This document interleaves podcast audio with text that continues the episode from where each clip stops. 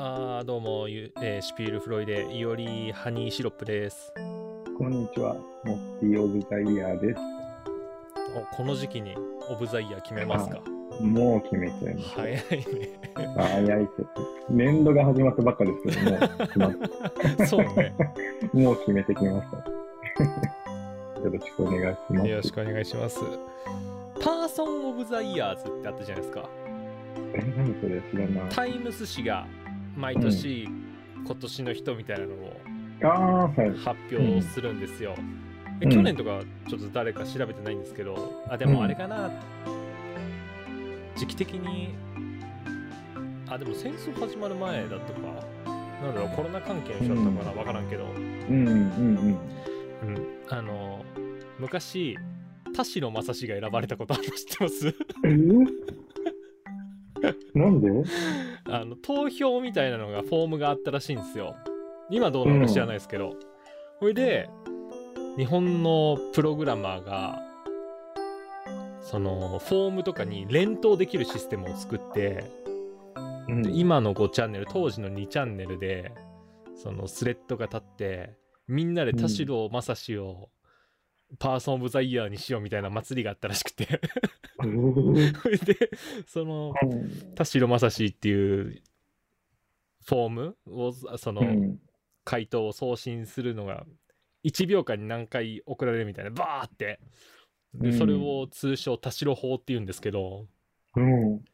それで選ばれてで向こうの人たちは当然知らないからうん。「ふう?」ってなったらしいんですよ。そりゃそうでしょ。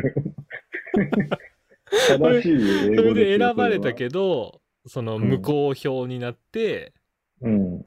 正しい人に変わったっていう話がでそれ以降なんか田代法が規制されたみたいな話をね そのちょっと調べ調べ直したわけじゃないんですけどうん。昔ガソリンスタンドでバイトしてた時にオタクの先輩が話してくれたのをね、オブザイヤーの話で思い出しましたね。めっちゃ、なんか、いいアシストができてよかったです。懐かしいあな面白いな。えー、の話もしぶといですね。いやーそれは才能があるからですよそうなんだ。裏を返せばまあそうか、もったいないですね。でも本当ね。うーんうん。結局また捕まっちゃってましたよね、最近ね。で3月に出所っていうゴシップ記事は読んだあ、本当に？ていうかこのラジオで先週か先々週くらい話した気がするなそっか、ね、ちょっともう見ぬ、見ぬに耐えない姿になってるね。どうなんですかねその直近で捕まる前は YouTuber とかにもなって、比較的比か。較的芸能人的なオーラはちょっと復活してましたけどね。うん。でもまあ、テレビの力を借りて、NHK かなんかに一回出たんじゃなかったかな。あえの、ー、マジで、あれで薬の怖さを伝える番組で。うん。芸人としてじゃなくて。あの N NGO 団体だっけ？NGO じゃねえか。なんだっけ？NPO だっけ？なんかそういううん、ボランティア的な団体支援とかの団体じゃないですか。うん。あそこに所属されててそのみんな薬とかの経験あって捕まった方たち同士が支え合った、り、その手を差し伸べなきゃいけない人たちに支援していくみたいなところ。で一応お給料とかも全然安いらしいですけど出るらしくてうん。それでそのみんなで共同で生活するっていうとこにいたらしいんですけどね。だからテレビ出演とかしても一回そっちに収入が所属事務所に取られるみたいな感じでまあ入ってたらしいんでですけどね。うん。なんかね、まあ結局やめれないものですっていうのを見事に。うんだからこの前の放送かな？で僕話しましたけどあの僕は絶対浮気しないとは言わないけど、しないような努力をしますっていうのは実はそこからインスパイアされたもので田代正史さんも僕は薬もう二度とやらないとはもう言わないです。ただやめやらないような努力を一日一日積み重ねていきたいと思うっっていうふうに言ってたんですよ。あ、そうなんだ。うんん。まあ、怖いですね。うん。うん、怖い。うん。まあ、なかなかそういう特殊なところに行かないと手に入らなそうな。まあ、でも今ネットでね。いや、意外とね、意外とあんのよ、これ。いや、どこの主婦よ。奥さん、実はね、旦那さん。学生の時に渋谷のクラブに行った時のことなんだけど、いや、だからクラブとか行かないとないでしょ。いやー、どうなんだ？うんまあ、どういうつながりしてるかじゃないですか。例えば、ちょい、ちょい悪系の彼氏がいたりとかしたら、うんうんうんうん。その男女の関係とかで使ったりとかもあるでしょうし、うんうんあと芸能人とかはね、それこそやっぱ金回りがいいから、いろんな悪い人が寄ってくるでしょうし、うん。マジックマッシュルームとかって一時流行ってたじゃないですか。なんか聞いたことあるね。あれなんかは新宿の駅から東宝シネマズとかドン・キホーテとかある方の道？あの辺とかで普通に映ったらしいですからね、路上で。へえ。規制される前。今、だいぶな言われなくなりましたね。マジックマッシュはね。ね、規制が入ってマジで消えたらしいです。日本では。ななんて言って、なんて言ってましたっけ？合法ドラッグ？なんていう名前でしたっ合け法ドラッ最初、グは多分まだあるんじゃない？わからんけど。最初、き危険ドラッグって一時期流行りましたね、そういえば。ね、車で暴走したりとか。今、だいぶ聞かなくなりましたね。でも、聞かなくなっただけかな。うん。っていうか、その言葉遊びなんなんでしょうね、本当 き危険ドラッグでも合法ドラッグでも違法ドラッグでも、うん。全部ドラッグだからみたいな。いや、そうね。ほんとね。うん。注意、注意ドラッグとかもあんのかな入門ドラッグとかねち。ょ、ちょっと柔らかい感じのね。ありそうですね。そうそういうことですよね。やってることはうね。ん。うん。そっか。今週、えっ、と、何曜日だあれ？火曜日かな？水曜日かな？なんかね、平日、あ、ドラゴンボールの前だから多分、火曜日かな？なんかね、深夜にドラマの再放送みたいなのやってる枠がフジテレビであって、うん。ど深夜ですよ、もう。うん。シャワーが終わって、あの、髪乾かしつつ、テレビをなんとなくつけてしまったんですよ。うん。そしたら、なんだろう。久々に見るヤンキーもののドラマがあって、うんうんうんうん。絶対もう、検索しなくても、原作が漫画だろうなっていうのはわかるようなうん。雰囲気のドラマやってたんですよ。でどんな漫画か、あ、ドラマかっていうと、主人公が、ヤンキー一家というか暴走族とか、なんかそっち系のうん。家族なんですよ。親とかも。うんうんうんだけど、主人公は、まっとうなうん。うんうん。学生生活を送りたくて、真面目に。に装ってんだけど、クラスにちょっと痛いやつがいて、うんあの不良に憧れてるみたいなやつがいて、うん。で、なんか、わ悪ガキの知り合いとかに拉致られてないじめられてるんですよ。でそいつを助けるために、その仕方なく本来の姿に戻って特攻服とか着てるうんうんうん。感じなんですけど。でその時だけ金髪に戻ってボコボコにして助けるんだけど、正体は隠しててっうんうんうんうん。ていう感じのはい。ドラマ。うんあアホ臭いなでまあ好きな人には申し訳ないけどアホ臭いなって思いながらちょっと見てて。でも有名な人も出ててあのその家族のお母さん役は鈴木紗理奈さんとかうんうんうん。ね、う お父さん、うかじさんでしょ？ああ知ってます？いや、さなんか結構 CM 入ってたりしましたよね。そうあのーその枠って結構古いドラマやってるイメージだったんですよ少し前はね三浦春馬さんが生前出演されてたドラマの再放送やってて、え、そうなんだ。ということは数年前の枠をやってんだろうなと思ってたんですけど、うんどうやら今やってる新作らしいですねそれは。ね、そうですね。うん。なんつったっけな。ナンバー、ナンバー MG5? うん。ななんていうものかわからんけど。はい、そんな感じのうん。名前でしたね。でもうん。考えてみたら東京リベンジャーズとかが流行ってたりとか、またヤンキーブームが流行ってんのこあれとあ思って、ねえ、そうっすね。確かに。完全に僕悠々白書以降はかろうじてルーキーズくらいで止まってるんですけど。ああ、ルーキーズね。え、だから IWGP 見てないですか？IWGP はもっと前じゃない？あーうーんと。ルーキーズっていつまでやってたんだろう？ドラマ化したのはでも10ルーキーズ？年くらい前じゃないですか。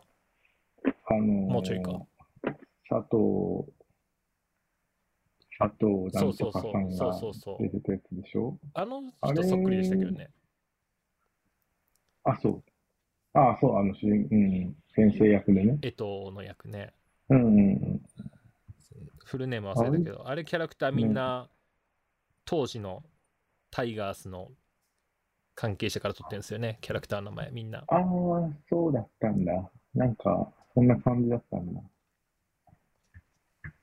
でも面白いですよね。昔のヤンキー漫画とかも意外と今見ると面白かったり。あ僕ずっと東京なんで昔神奈川住んでた時期とかわかうんもっとちっちゃいと和歌山住んでた時期とかあったんですけど、うん。あの基本的にはもう物心ついてちゃんと成長したのはずっと東京なんであんまりその暴走族とかコテコテのヤンンキーって見ないんですけど、うんうん、見ないですね。田舎とかいるのかな、うんその、特攻服見たことないですよね。うん、でもなんかほら、卒業式とかに着る文化とかって田舎あるって言うじゃないですか。うん。うん一日だけな、なんだっけ、なんか、なんかそういう文章書くんですよね。あの服に。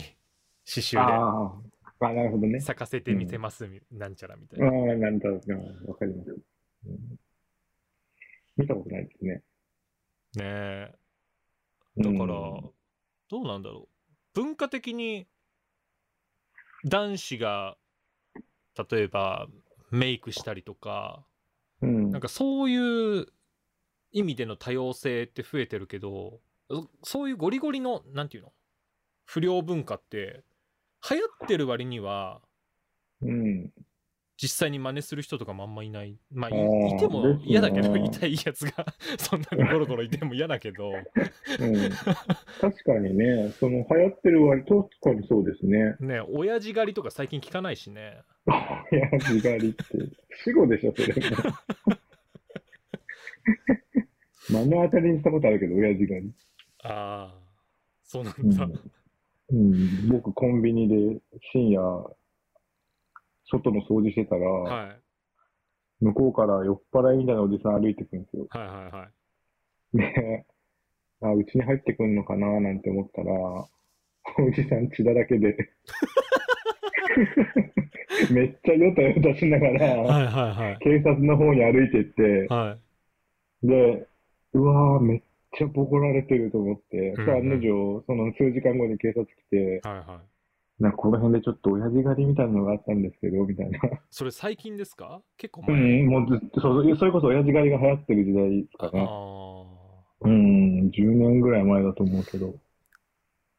うんあのジャンプでね、僕が影響を受けた音楽、音楽漫画という名の不良漫画のブレーメンっていう漫画があるんですけど、はいうん。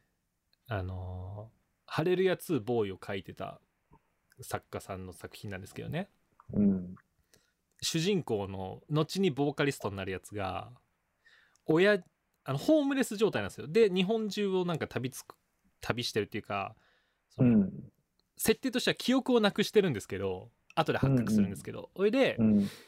その記憶はないんだけどなんかビッグになりたいみたいな漠然とした思いだけはあって、だったら東京に行くしかないみたいなところでうん物語が始まっていくんですよ。それで、うん。金ないから親父狩りの現場行って親父狩りしたやつらを。狩るんですよ親父狩り狩りって言うんですけどうん。え 泥棒がその盗んだ金を警察に訴えに行けないのと一緒で親父狩りで取った金をうん。狩られてもか警察行けないだろうっていう理論でやってるんですけど、うん。そうそう親父狩りといえばブレーメンが僕は思い出すすげえ少数派じゃん、それ。に20年くらい前のあれですかイコールにはならないでしょ、それ。らいや親父狩りといえば親父狩り狩りなんですよ僕の中では 痩せ細ってるだけじゃなくて大丈夫。そうなんだ。ね、それももう聞かなくなりましたね、親父狩りもね。うんないね、うん。え何のー話したか。とねうん。昨日あ今日ちょっと収録日が急に今日に前倒しになったじゃないですかうん。それで今日にします明日にするっていうのを確認するのちょっとゴニョゴニョした感じで話してたじゃないですか、うん。そういうその理由をちょっと話そうと思うんですけどうん。うん。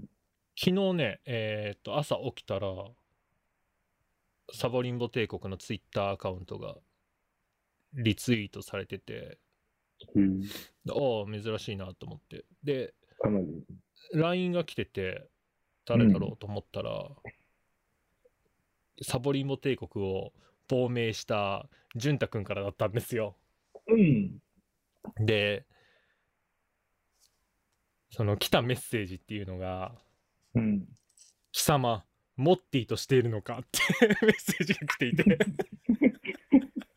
そのリツイートしたのも潤太くんだったんですけどあの昔いいなって言ってた相手と自分の親しかった相手がくっついてなんか嫉妬してガーッとおかしくなったみたいな ことなのか分からんすけど急に連絡が来て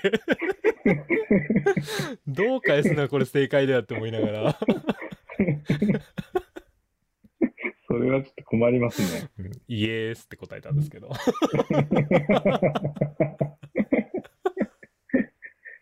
そうなんだ。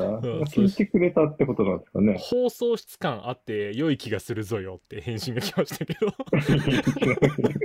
知らんけどさ。そうなんだ。そんな基本テイストは変わってない気がするけどね。でもまあまあ、うんきどうやら聞いてくれたらしい。その前回がね、前回っていうか、今週、この前公開した回が、うん。まあ、ひどかったなって編集しながら思って、全然覚えてないけどね。下ネタがね、ちょっとどう、どう超えてたなって思って、ああ。いいんだけど、面白いからいいんだけど、一応公開するにあたってって思って、結構ね、切ったんですよ。あの、低層体を外したら、もう元に戻れないっていう、もう付け方を忘れてしまったからなっていう、ジャガンの印刷黒竜派の下りとか、うん。あの辺とかもうごそっとカットしたんですけど、あら、もったいないですね。あそこちょっと面白かったんだけどね。うん。とかね、あの、最後の9時とかもひどかったね。ああ、あの辺はなんか難しかったですね。うん、ねうん。しょうがない。B 賞かなんか考えるときに、うん。あれ、抱いた女の写真をみたいな話してね、相手の気持ち何も考えずに言ってましたからね。いや、話しながらそこはあ頭にはあったけどね、うん。うん。とんなんか改めて聞き直すと、うん。ひどいこと言ってんなって思いながら、あれはね、ああの、若く君はだけで、だけだからかわいそうです。僕は改めて聞き直さないんでね。もう、やりっぱなしなんで。うんただ、なんか、ここをカットするとここもカットしないと話つながんないし、みたいな。うんだからしょもうしょうがなくここは残すかとか、いろいろやっうんたんですけど、そんな下ネタの話したっけ？全然覚えてないな。下ネタもりもりでしたね、あの回。あ本当に？ああ、やばかったね。ほどほどにしましょう。うん覚えてないな。こんなに覚えてないもんかね。そうでそれでなんか、編集で消したとこもあるけど、だいぶ下ネタ多めですっていうことをつ、番組の告知でツイートしたら、うん下ネタ大好きな潤太くんが食いついたっていう。う んでそそこで多分初めて多分ちょっと聞いたら、うん。モッティと喋ってんじゃんってなって ムラムラっときたんでしょうね。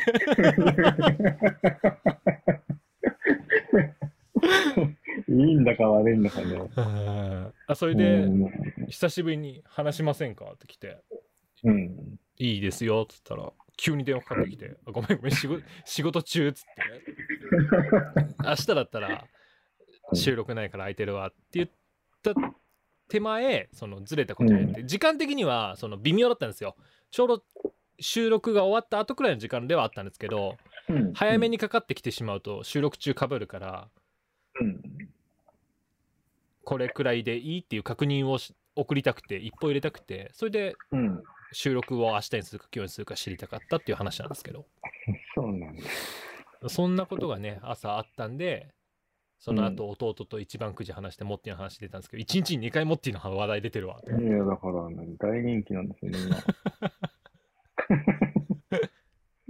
モテたくね、モテたくねえところでモテてるんですよ。はい女子女子じゃないからね。そう、まあ、需要があるだけよしとしますよ。うん。でもなんかあの職場でもモッティの話って結構たびたび出てた気がするな、そういえば。うん。いいね。それは、嫌だな。いないところで話されんの。別に悪口は言ってないから。僕はあのこの番組ではちょっと脚色するために口悪く喋ることありますけど実はあこれでもこれ言うと面白くなくなるかもしれないですけど僕人の悪口ね言わないように心がけてるんですよ実は職場とか特にね ああ、なんかね、うん。その他のところで悪口言ってたら他の人が見た時に自分のことも言われてると思うから言わない方がいいよってよくある例があるんですけど、なんかそういうことじゃなくて、シンプルになんか人の悪口言うと運気が下がる気がするんですよ。うんうんうんうん。わかる気がします。うん、でも、そういう意味でいけば、その職場で僕らが話してるとき、いわゆる悪口ってほとんどなかったっすよ。ね。しょうもねえ客が来てあいつしょうもねえなみたいなのはあってもそんくらいで終わりましたよね、なんかこういううん。ね悪いやつがいてほんとバカでしょみたいな話はねしなかったですね。うん。うん、そうですね。だから、わりかしこう、それこそ笑いに変えながら悪口をうまくね、処理してたんじゃないですかね。うん。うん。そういうのが良か取ったり方よね。やっぱその悪口言って相手も絶対絶対か知らんけど楽しくはないからね、愚痴とかね。うん。あ愚痴とかも僕あんま好きじゃないんだけど。うん。それをどう面白く話せるかっていうのはね話術のトレーニングになるから考えたりすることはあるんですけど、うん。うん。でもなんか基本的には自分の身に起こった不幸なこととかの方が面白くしたいな。なんとなく。うん、うん、そうですね。ユーモアを交えてね、うん。うん、変換できればいいですよ。やっぱストレートに感情そのままで喋ってもね。だからキレキレゲーとかをね、やっぱりうん、本当に面白くできる人って限られてて、そうじゃないと鬱陶しいというか、なんかうん、ちょっとこれうん、それこそ批判になってしまうかもしれないですけど、僕昔のカンニング竹山さんのネタとかあんま好きじゃなかったんですよ。エンタとか出てた頃。あーいやもうこの人切れてるだけじゃんみたいな風に僕は思ってもう一回見直してみたら実は面白いのかもしれないですけどわかんないですけど。うん。だけどそれこそダウンタウン松本さんとかの考えられへんみたいな話ってそこにやっぱ面白さがあったんですようねんそうね、そうね。うーんだから自分でこう最近面白いこととかを話すというか考えるようになって改めてそのキレゲーの難しさみたいなのは再認識しましたね。キレゲーね、そうね。今います？キレゲーって。ずっといるんじゃない？どうだろう？ああ、あの、あの、あれ。おいでやすこがさんとかはいはいはいはい。いや、そうっすね。今僕もメガネまで、メガネまで出てたよ。先にね古賀健さんが出てきてしまって グッバイサンデーがね 僕もちょっとずつ今、小学生さんが出て、うん。切れてますね。うんあの人が代表格じゃないですかあとそうですね。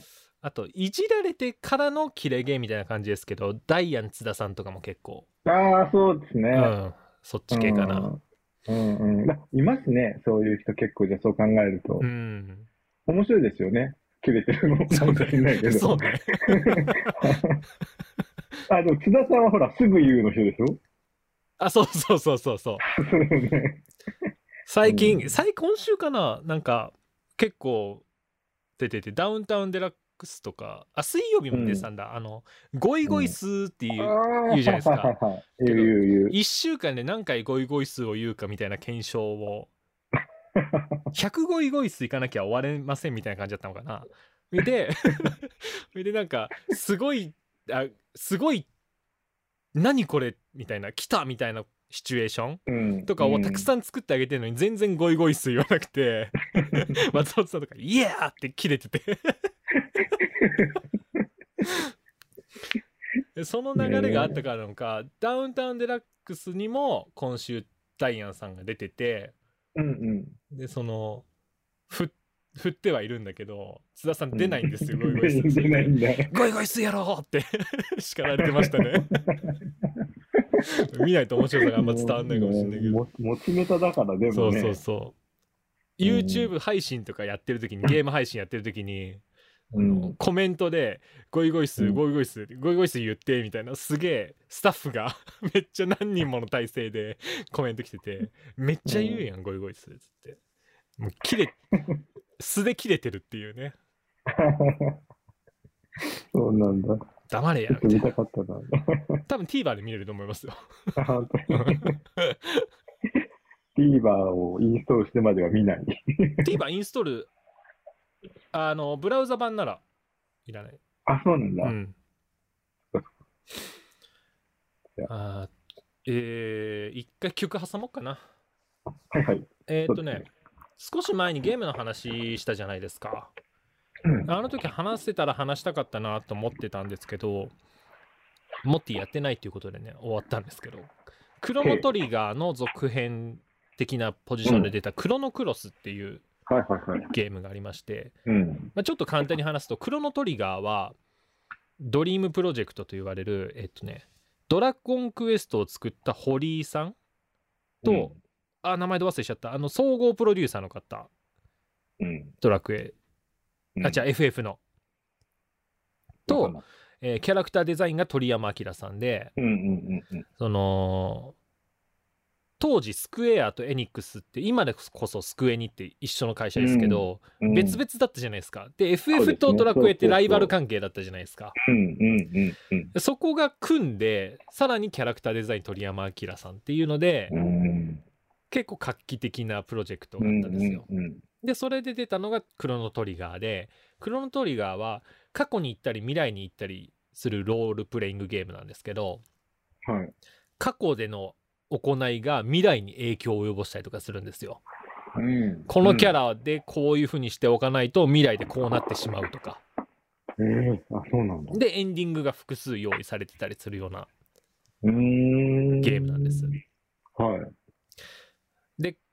で、続編で出たクロノクロスは、その正当な続編というよりは、その世界の数年後、こういう世界がありましてみたいなところが始まって、主人公とかも別なんですよ。あ、そうなんね。だけどトリガーで出たキャラクターと関わりのある人物が出てきたりとか、うん。ちょちょっと関係が見えてくるみたいなうん。感じ？うん。だから多分そんなにねはあの日本では跳ねなかったんですけど海外では結構人気あったのかな売り上げで言うと。でクロノクロスは未来行ったり過去行ったりではなくてパラレルワールドの話なんですよ。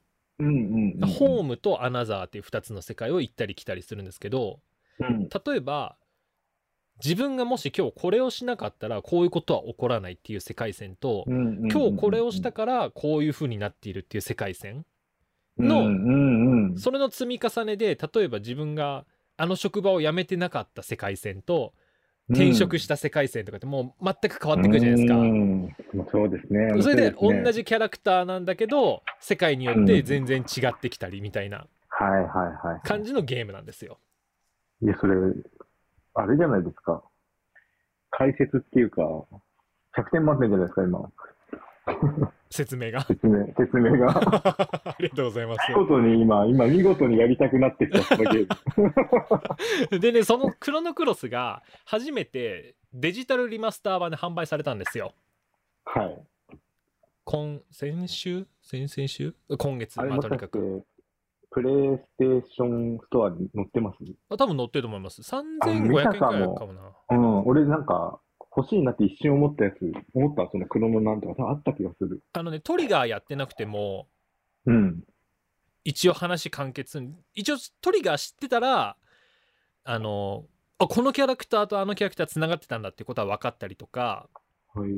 あとは音楽作ってる方が幸田さんっていう一緒の方で、だからトリガーの音楽をアレンジして急にクロロスの方に出てきたりとかっていうのがあるんですよあ、なるほど。若くにとってはちょっと熱いですね。熱いんですよそうまあ、ただ僕はトリガー入りじゃなくてクロス入りだったんですけどトリガー後からやったんですけど。そうそれであのクロスもやり直したいなって思ってはいるんですけど今手出したら多分ずっと遊んじゃうなと思ってキャラクターがね40人くらいいてえー、あでパーティー組めるのは3人くらいだからその組み合わせによってなんかいろいろ変わったり、あイベントが変わってきたりするんですよ。え、操れるっていうか、一緒に旅できるキャラが40人ぐらいいるんですか？3人だった気がする多分。記憶が正しければ。4人だったかな。まあでもそんくらいで。あそうなんだ。うんうん。でそ、の仲間自体にはできるんですよみんな。うんうん。だけど入れ替えたりとかしなきゃいけなくて。うんうんうんうん。でエンディングもやっぱりトリガー引き継いで複数あるような感じだから。はいはいはい。何回もプレイするみたいな。で1回クリアしたりあとデジタルリマスター版ではもう最初から搭載されてて時間を操作する能力があって、まあ、要は早送りできるんですよ、ああ、はいはい。例えば町から町へ移動しなきゃいけないとかそのゲームとして作業な部分は早送りすることによって時間をショートカットできるという機能がついていて。だからその複数見るところも最低限のバトルだとかそういうのさえやればいいようなシステムにはなってるんですけどね。そうそれで久しぶりにクロノクロスの音楽とかを聴き直したりとかしてやっぱ曲がいいなって思っていて。はいはい。でエンディングなんですけどエンディングはボーカル入りの曲なのでそれをね、うん。ちょっと今日はかけようかなと思います。はい。はい、えーラディカルドリーマーズ。盗め カットで。カットで。はい。はい。ラディカルドリーマーズ。盗めない宝石。懐かしい気持ちになりますね。やってないですけどね。あの、アコギなんですよこれ。うんうんうんうん。このゲームで結構アコギとか使われてて他の曲とかもねうん僕ちょっと久しぶりに練習してみようかなと思ってしっかりやってみたらこの曲こんなむずいんかいみたいなあ後で発覚したりとか、あ、そうなんだ。というのもその僕が練習した曲はゲーム中に出るあのワールドマップの曲なんですけどうん。打ち込みなんですよ。アコギの音色ではあるもののデータとしては打ち込みだから、うん、実際人間が弾くあにしてはちょょっと手に無理があるみたいな、今かけたエンディングは生の音なんで、うん。うん。練あのちょっと練習してみたらそんなに無理なことではなくて全然ちょっと練習したら弾けんなっていう感じだったんですけど。うんうんうん。ちょっとね普段弾かないフレーズとか出てくるんでうん。勉強になるなと思ってね、ちょっとこれ本格的に練習しようかなどうしようかなって考えてる途中っていじゃあまた動画に載せてもらって。う動画に載せますかねど動画でね。はい。うん。えーっとね。あ、今ね、セブンイレブンで沖縄フェアやってるのご存知でしょう、うん。うん、そうなんですね。そうなんです。そうなんですよ。CM では見たけど。でね、うん今週ちょっとがっつり残業の日とかもあって、はなんかカロリーを取りい。たいっん。て思って、うん。うんうん。チートデイではないけど、ちょっとどうしてもカロリーが欲しいわと思って、何を食べようかな。まあ、時間も割と遅かったんで、どうしようかなと思って、あセブンイレブンの沖縄フェアがあるじゃないか。黒糖のいろんなものをがっつり取ってやろうと思って。うん。うん。で、行ったんですよ。でね、あの、か、カゴに商品入れて、うん。お会計の前列で並んで待ってたんですね。うん。で3人くらいその時間帯スタッフがいてうん。おそばの主みたいないつもいる人、まあ、いわゆるバイトリーダー的な感じのポジションのうん。人と、うん。あとね女の人ともう一人男の人がうん。うん。レジ3人いて、うん。真ん中に長じゃないじゃない。じゃない方の男の人がいたんですけど、うん。その人に次の方どうぞっていうのを言われたんですけど、うんうん。ちょっとねそのその時点でうん。今ほらご時世もあれでシートがビニールのシートがレジの前うん。貼ってあるじゃない？あるね。あるね。うん。でマスクもしてるじゃない？うん。何言ってっかちょっと分かんなかったんですよだけどうん。待ってて手挙げてこちらどうぞみたいなこと言ってるから意味はそんなちゃんと聞き取れなくても分かるじゃないですか普通に考えて。わかるね。うん。で行ったんですただ、うんそのバイトリーダーの方と女の方は、その条件でもうハキハキこちらどうぞって聞こえてたんですよ。別に外れとはその時は思わなかったですけどうん。ちょっとなんかよく分かんない人のとこ呼ばれたなって思いながら 行ったんです。うん。うん。でそしたらあのカゴ出すでしょ、うん。そしたら「いらっしゃいませ。福山さん」って言われてうん、えって思って。すっげえ下余りだけどもはや何言ってっか分かんねえけどみたいな。下噛みながら全部 TH の発音で喋っとるんですか？みたいな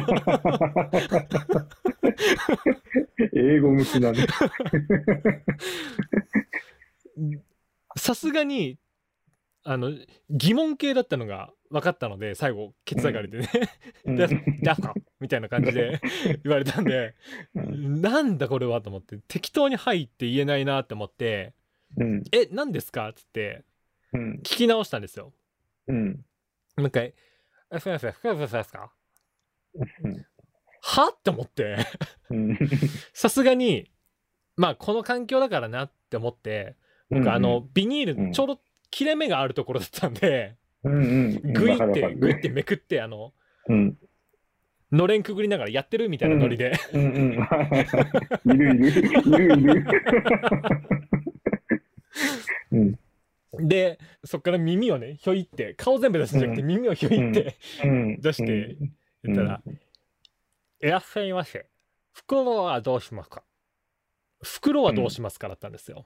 うん。ああ、はいはい。で「あ袋ください」ってうん。言ってそこは終わったんですね。で、うん。そのピッピが終わってうん。ふとねうん。名札に目がいったんですよ。そしたら、うん。うん。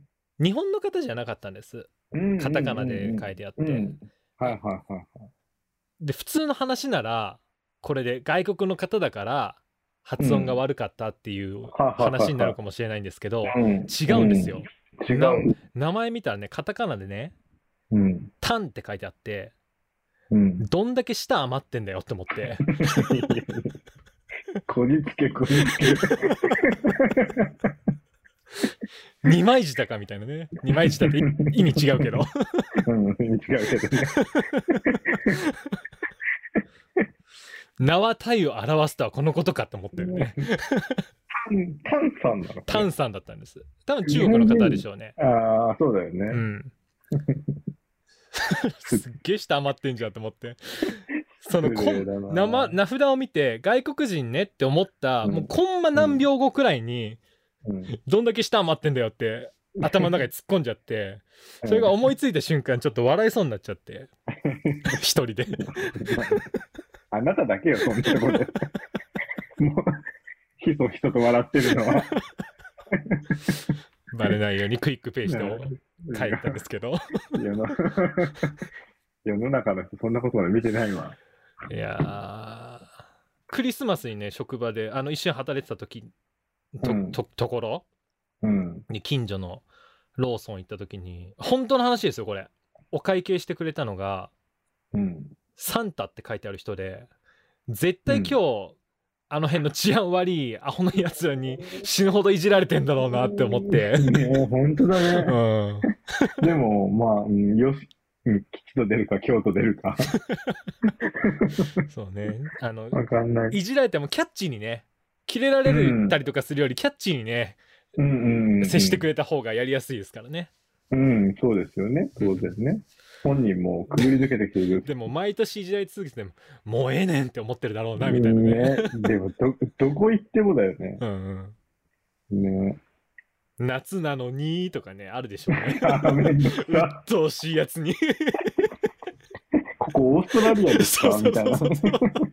最悪やな。ねかわいそうだよね。名前負けとかさ、うん。名前がやっぱちょっとそういう形だと嫌ですよね。うん嫌ですっていうか、まあ、仕方ない部分もあるけど。僕なんて見事に名前負けしてるパターンですからね。そうっすか？そうでもないでしょあのう。いろ、いろり？親父がね、歴史オタクなんですよ。はいはいはい。だからうちの兄弟みんな、そういう昔の人から取ってるんですけど、いおりは昔の人からてるんですか？いおりはね、宮本武蔵の養子なんですよ。へー。で、なんか、僕はあんま歴史とかそういうところでは興味ないんであれなんですけど、うん。親父はメインのところからちょっと外すのが好きらしくて、はいはいはいおベタすぎるのは嫌だみたいな。なるほどね。うん。その信長とか、例えばね、うん。うん。そういうのは外すタイプだったんですけど、はいはいはいはい。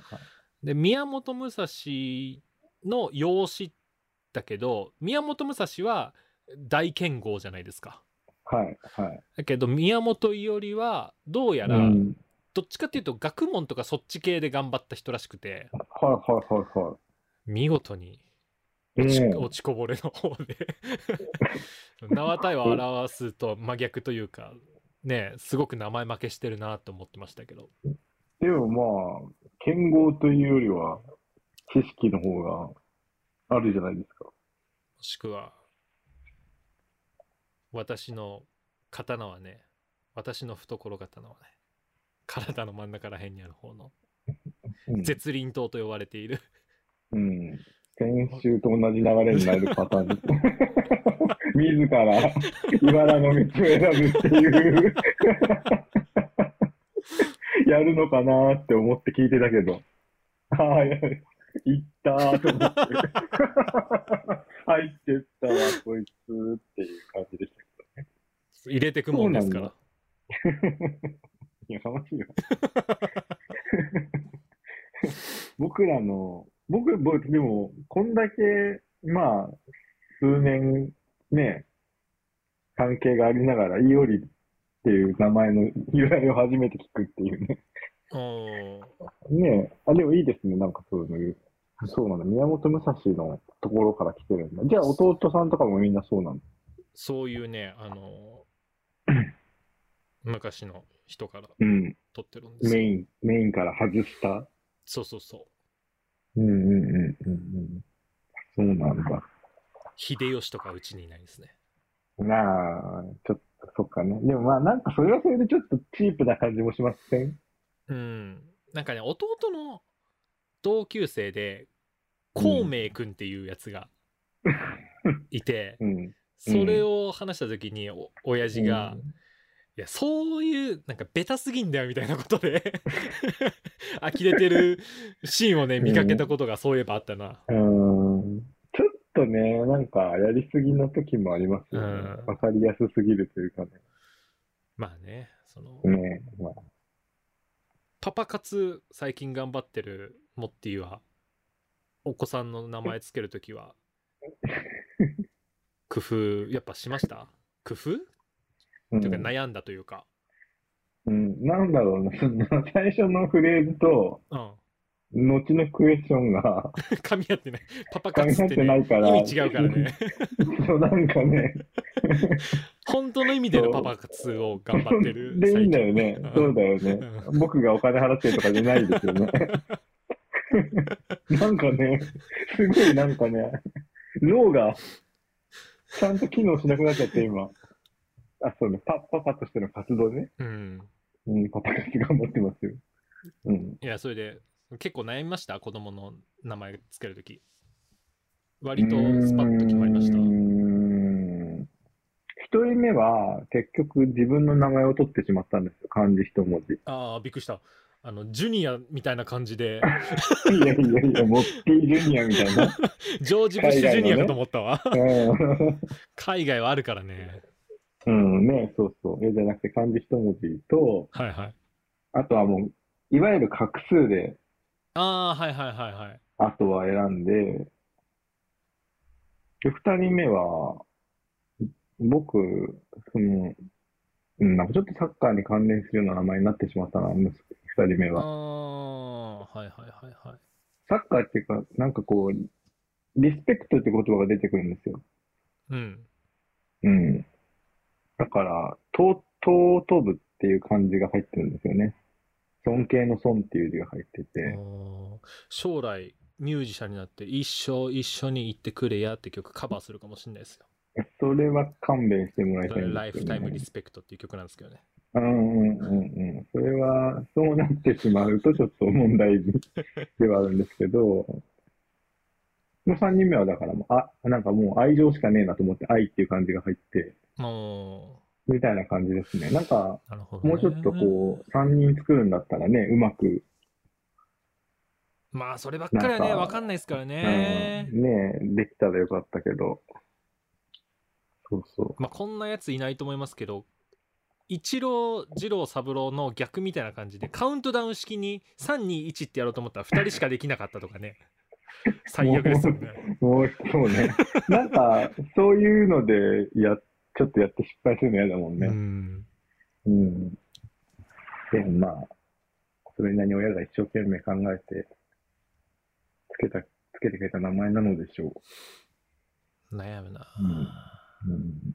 なん自分の子供が生まれたら、まあでも、日本人と結婚しないでしょうから、名前はどうなるんですか？海外の方って名前に意味とかないですよね。あるんですか？なんか、その宗教とかの宗派にもよるのかもしれないですけど、ミドルネームとかは誰かが与えたりとかって、あるっていうのは聞いたことある気がするな。そういえば。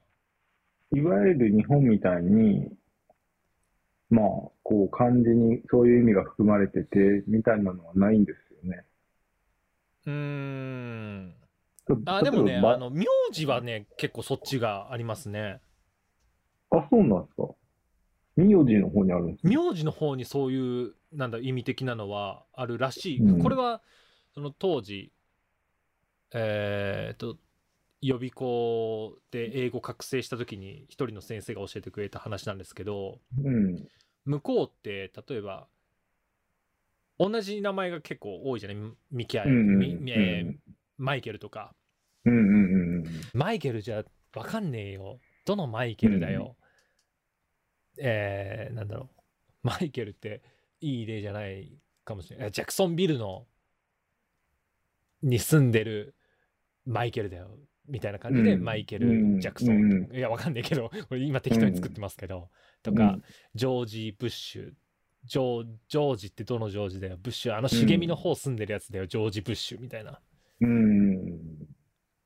みたいな感じで、そのうん名字ができてったっていう話は聞いたことありますね。アメリカの方とかはね。うん。あ、そっか。でも、ジョージ・ブッシュの場合は、ブッシュの方が名字。に当たるんだもんね。アメリカっていうか、まあ、イギリスとかそっちからの、あれですけどね。元をたどると。そうそう。英語圏はそっちが多いっていう話は聞いたことあるな。ああ、確かにね、同じ名前が多いからどう判断するのかアメ難しいリカ人とかカナダ人はまだいいんですけど、ロシア系とかスラブ系は本当同じ名前が多くて、うん。よくいるのがアリョーナとか、はい。サーシャとか、死ぬほど多いんですよ。ロシア。そうだから同じ人から聞く話でも何人アリオーナ出てくるどのアリオーナよみたいな そうファミリーネーム言ってくれないとうん本当わかんないみたいなへえ、なんかそそれはそれでややこしいですやね。やこしいへえ、面白い。何の話あおーだいぶ長いこと言ってない。この番組は YouTube をキーステーションにアンカー、Spotify、Apple や Google 各ポッドキャストで放送紙の構成をパクりながら元同じ職場の2人で雑談をお送りしていたしました。いや、もう言わないのかと思ってた、俺、それ。この番組では皆さんからの DM やメッセージなどもお待ちしております。2人に話してほしい内容などございましたら番組の Twitter もしくは YouTube のコメントで、えーどんどんお送りください。こんなのも言っとかないとね。今まで言ったことないじゃん、ほとんど。いや、もう言わなくなったんだなって思ってたのか、別で撮ってんのかと思ってたの、俺。ああ、そのパターンね。編集ではいはいはい。うん。だから、あそこはもう、省いたんだなって思ってたんだけど、ただ言ってなかっただけなの。忘れてました。嘘でしょ どういうこと？